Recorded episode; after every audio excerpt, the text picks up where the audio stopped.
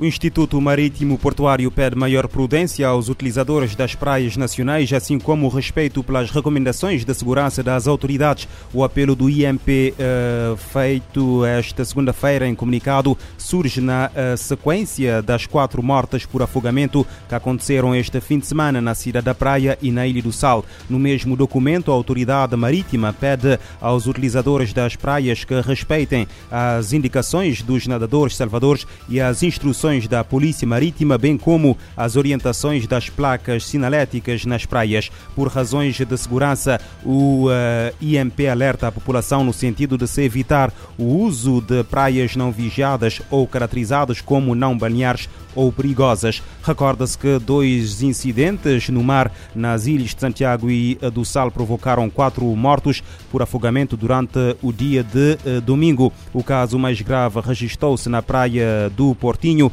arredores da cidade da praia, onde morreram três pessoas. Também no domingo, uh, mas no mar de uh, Cajetinha, norte Ilha do Sal, um rapaz de 21 anos foi arrastado pela corrente e acabou por morrer afogado naquela praia. O Tribunal da Comarca da Praia decretou prisão preventiva ao indivíduo do sexo masculino detido fora de flagrante delito no dia 3, suspeito da prática em coautoria de um crime de homicídio agravado. Em nota de imprensa emitida na tarde de segunda-feira, a Polícia Judiciária refere que a detenção do homem de 23 anos foi efetivada em cumprimento de um mandado emitido pelo Ministério Público. Os factos remontam a um crime ocorrido a 18 de agosto de 2021 na localidade de Tire Chapéu, na capital, na na sequência de uma briga entre grupos rivais. Na Ilha do Sal, ficou em prisão preventiva o indivíduo de 43 anos de idade detido no sábado em flagrante delito pela prática de um crime de tráfico de drogas de alto do uh, risco. De acordo com informações divulgadas na tarde da segunda-feira pela PJ, trata-se de um cidadão nigeriano que foi detido no decurso uh, do cumprimento uh, de um mandado de busca e apreensão domiciliária realizada na tarde do dia 6 de agosto no bairro de São Paulo, cidade de Santa Maria. Durante a operação, a força policial efetuou a apreensão de uma certa quantidade de derivados de cocaína suficiente para 45 doses individuais, uma balança de precisão saquetas de plástico, entre outros elementos com relevância probatória. A ONU pede 4,3 mil milhões de dólares para responder ao, ao agravamento da crise na Ucrânia, pelo menos até dezembro. Quase 18 milhões de pessoas precisam de ajuda no país em guerra. São 2 milhões de ucranianos a mais em situação de vulnerabilidade desde abril, data do último pedido de financiamento. A ONU News conversou com o porta-voz do Escritório das Nações Unidas para a Coordenação de Assuntos Humanitários na Ucrânia. Saviana Abreu contou que a comunidade internacional tem respondido de forma positiva aos apelos desde o início do conflito, o que possibilitou levar ajuda a mais de 11 milhões de pessoas nos últimos meses. Mas as necessidades não param. Já são mais de 17 milhões e 700 mil pessoas, quase 18 milhões de, de, ucranianos e ucranianas que hoje precisam de ajuda humanitária e aqueles que já precisavam antes. Então, o nosso apelo agora praticamente dobrou. Estamos falando agora de 4 bilhões e 500 milhões de dólares que são necessários para que consigamos manter essa resposta humanitária, essa resposta que é crucial para as pessoas que, que estão sofrendo com a guerra até o final do ano. Então, esse é um apelo que fazemos agora à comunidade internacional. Da mesma forma que no início da guerra tivemos um suporte é, é, enorme e, e, necessário, mas enorme, que, que, precisamos que agora esse, esse suporte continue e que, e que ninguém deixe é, não esqueçam que, que a guerra na Ucrânia continua e que as pessoas aqui ainda precisam de ajuda. Após acompanhar a retomada do fluxo de embarcações no porto de Odessa, Saviano Abreu afirmou que a mesma vontade política que levou à assinatura do acordo de grãos do Mar Negro precisa ser vista no acesso humanitário. De acordo com o porta-voz, as áreas ocupadas por tropas russas possuem difícil acesso, o que deixa milhares de ucranianos sem assistência próximo passo, e eu comentei em outros momentos, que quando tem uma, uma, uma, vontade política as coisas podem acontecer, não esse empurre que teve da, da comunidade internacional e das Nações Unidas, o que precisamos agora que aconteça no mesmo sentido é o acesso humanitário a áreas da Ucrânia que ainda não conseguimos chegar e onde pessoas estão é, é, em situação desesperadora precisando de ajuda humanitária. Tem várias regiões nesse, nessa situação aqui na Ucrânia agora.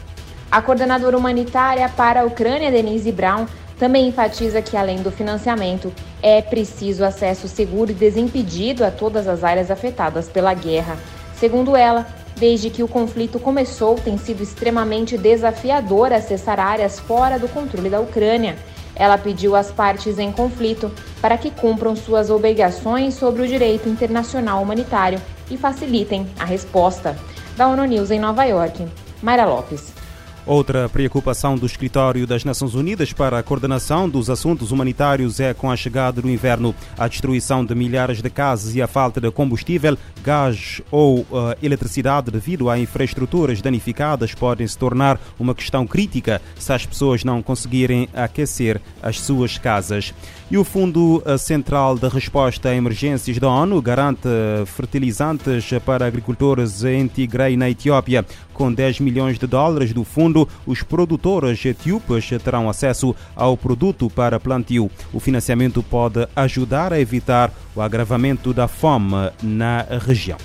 O empréstimo de 10 milhões de dólares do Fundo Central de Resposta a Emergências da ONU permitirá que a Organização das Nações Unidas para Alimentação e Agricultura amplie a aquisição de fertilizantes para apoiar os agricultores na região de Tigray, no norte da Etiópia. Desde que o conflito começou em novembro de 2020, Tigray e outras áreas tiveram uma paralisação das atividades agrícolas, níveis elevados de insegurança alimentar aguda e perda de meios de subsistência.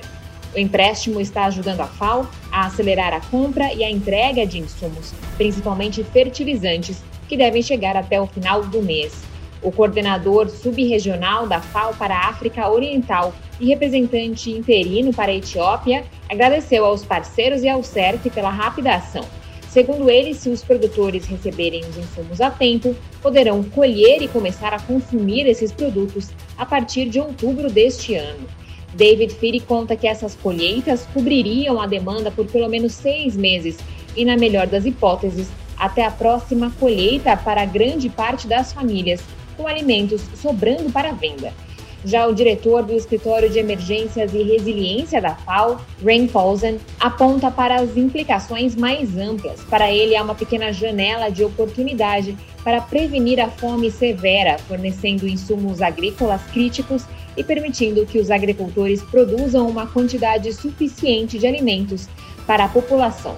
Segundo a FAO, até 80% dos etíopes dependem da agricultura como fonte principal, especialmente aqueles que vivem em zonas rurais. Da ONU News em Nova York, Mayra Lopes. 80% da população de Tigray na Etiópia depende da agricultura como principal fonte de uh, subsistência.